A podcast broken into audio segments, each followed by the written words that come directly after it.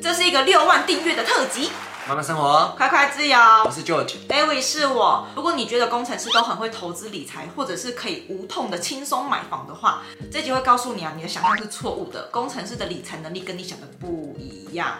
好，那在这边有关于工程师五个投资理财上的疑点哦。那第一个呢，就是年薪百万的工程师赚了很多啊，那还需要投资理财吗？那第二个就是工程师数学跟逻辑都很好，所以投资理财应该也很 OK 吧？第三个是工程师在竹科应该很懂科技业吧？投资台股应该很简单。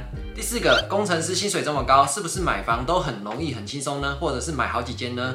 那第五个，工程师都很忙，工时又很长，那要怎么投资呢？那先告诉你一个好消息，我们新书已经上市喽，已经可以开放购买了。那这本书呢，是记录我们怎么从竹科的工程师，靠着自己的努力变成富一代的一个过程。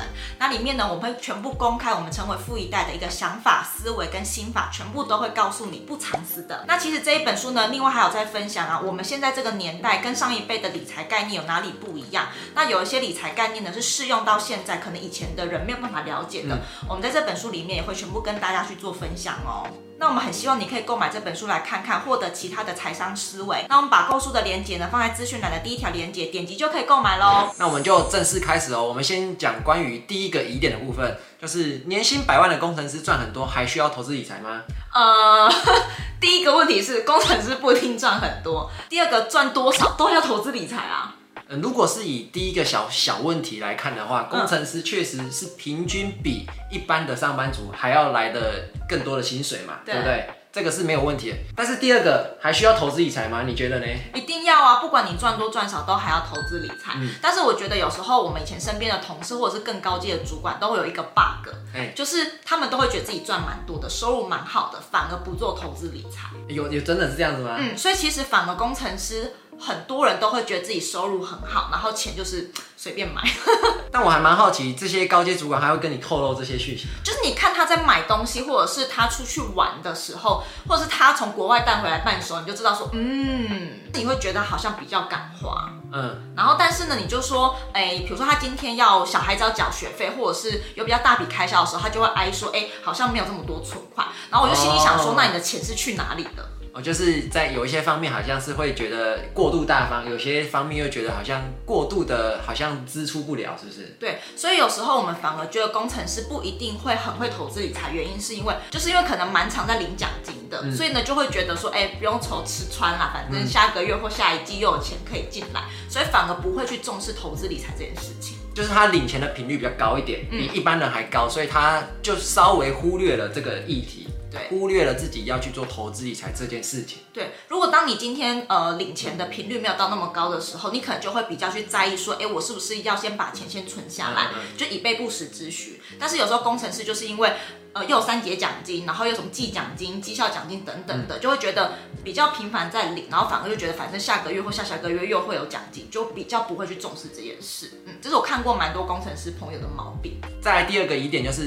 工程师的数学跟逻辑都非常的好，所以应该很会投资理财吧？嗯，这个也是一个迷思，嗯、一个大迷思，就是数学好或逻辑好也不一定都完全是，嗯嗯嗯、但确实可能好一点点，毕竟蛮多都需要碰到工程或是一些数据分析的嘛。嗯、但是这不代表说投资理财一定很会做，为什么？因为其实投资理财，尤其是投资股票，哈，它不是在看一个什么技术线图去买卖的方式啊。所以就算你今天对对数字再敏感，你都不一定会把投资理财做得好。很多同事其实也都是在那边听听人家买什么，然后就跟着买，他也没在思考。所以他今天不思考的话，他这些逻辑能力跟数学能力就派不上用场了。啊，然后就我的观察啦，就是即使股票的基本面是需要一些逻辑判断跟财报的分析，加减会用到一些数学嘛，对不对？这不能否认。但是呢，就是因为我们从小的教育，从国小到大学的教育，一直以来都没有在教关于财报的东西，所以对于这些东西上面，就算我们的逻辑再好，就算我们数学再好，我们好像也不知道怎么去使用它。嗯，就是以工程师的角度来看是这个样子啊。嗯，而且呢，我觉得工程师不一定会把投资理财做好的一个原因，嗯，还有就是对自己太有自信了。怎么说？就是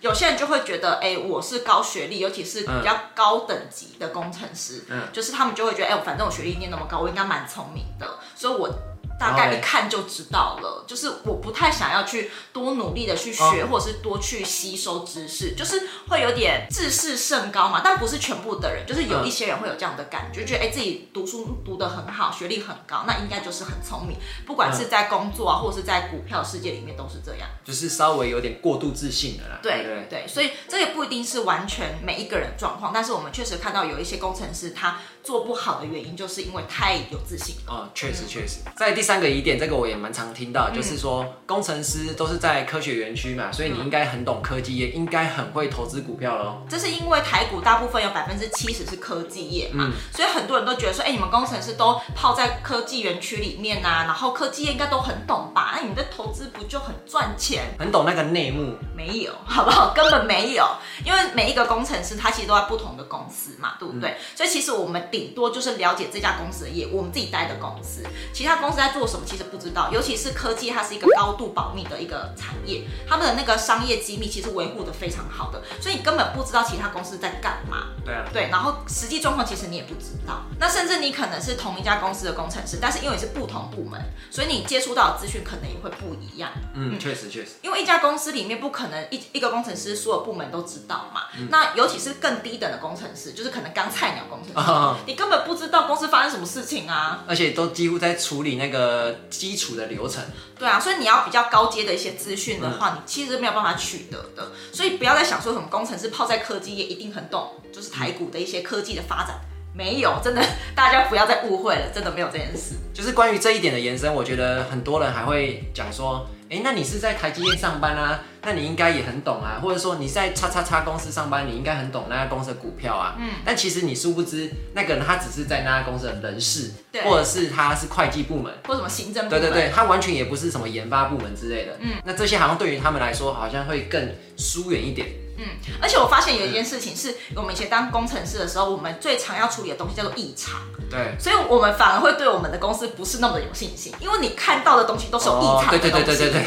对，这我觉得我们那时候反而不敢投资自己的公司，或者是投资科技的关系，就是因为我们通常都是处理异常品或是有问题的东西，才会轮到我们工程师去处理，嗯、所以我们脑中就会觉得我们公司的产品应该都会有问题。哦，对对对，好像当工程师就是一眼望去都是觉得这些全部都是瑕疵品。对，所以你看不到正常的好货。对，所以你就会觉得。哎，我好像对于自己的公司反而没那么有信心。对、嗯，然后可是外人就会觉得，哎，你们会很懂啊。但殊不知我们在里面的都是去解异常的。所以一直看自己公司异常的东西，也是会造成你自己在不敢投资自己公司上面的一个原因的小盲点。对，嗯、在第四个疑点就是，工程师薪水这么高，是不是买房子可以买很多间呢、啊？或是很轻松就可以买到房子了？这哪这到底哪来的误解？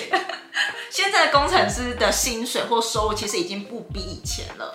这个误解，我觉得可能是来自于七八零年代的时候吧，就大概一二十年前吧。嗯、确实，那时候工程师真的是科技新贵。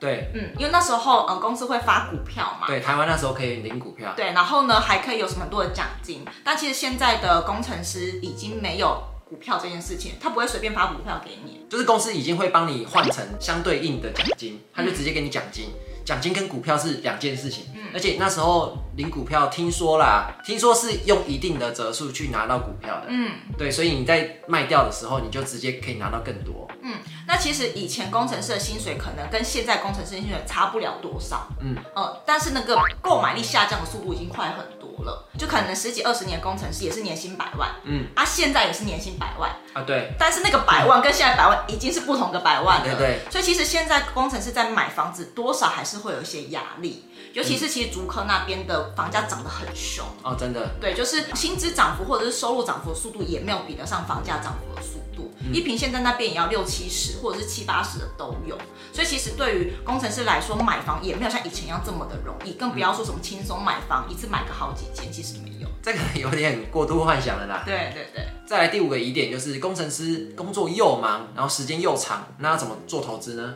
嗯，老实说，你在那个工作环境的当下，你会觉得你的工作比你的生活、比你的投资重要个一百倍、一千倍都有。没错，尤其是要那个接 on call 的那一种的话，对，或者是你真的很赶的时候，你真会觉得现阶段你最重要的事情就是你的工作，没有其他的了。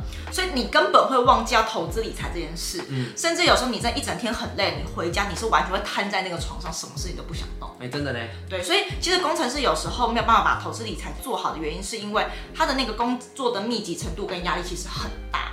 然后其实你不只是你身体很累，你连心啊、脑袋啊，就是身体的各处都觉得很累，所以你会花比较少的时间去注意。所以很多人都会说，工程师就是有时间赚钱，但没时间花钱。嗯，那这个花钱包含就是你这是买一些东西，或者是你去花钱去做投资，其实真的没有什么太多的时间。连花钱做投资都没时间。对啊，因为有时候我们曾经就是像我们之前还在投资台股的时候，台股是九点半开盘嘛，但是我们可能八点半就要到公司，然后呢，呃，你今天可能就是一到公司一坐下就开始要做事情，那有可能呢，就是你回审的时候，或者是你比较可以喘息，然后拿起你手机那个瞬间收盘了。哎、这个状况我真的也遇过，哎，就是八点半就上班嘛，那时候还没开盘，可是你一进去。你一进到公司的当下，你就跟打仗一样，就是什么都很急，什么都很赶。嗯，当下就是工作最重要，其他事情你完全不能碰。所以呢，你有时候就是工作一整个忙起来，甚至有时候连午餐你可能都觉得没什么时间吃，因为真的太忙太赶了。然后一一弄弄到下午一点半，或者是有时候弄到两点，你会发现，哎，就这样一天又一天就这样过，一个礼拜又这样过，你发现你根本没有时间下单。嗯，就算你想长期投资，想要买个什么 ETF。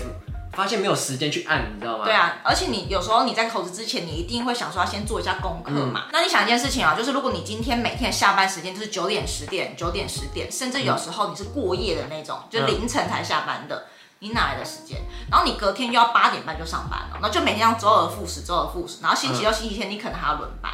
所以那个时间真的是很少，就算你真的是想要去做这件事情，但你会发现你的时间就真的挤不太出来。然后你想说我要做长期投资，买了就可以放着嘛？那、啊、你什么时候要买？你你有空是不是周六周日又不开盘？对啊，就是遇到我刚刚那个问题嘛，就是我有时间的时候也没开盘，可以下单的时候我又没时间下单。对，所以其实很多比较忙的工程师，或者是说、嗯、呃真的是工作比较密集的工程师啊，都是家人在帮他做投资，他本身自己是没有在做什么投资。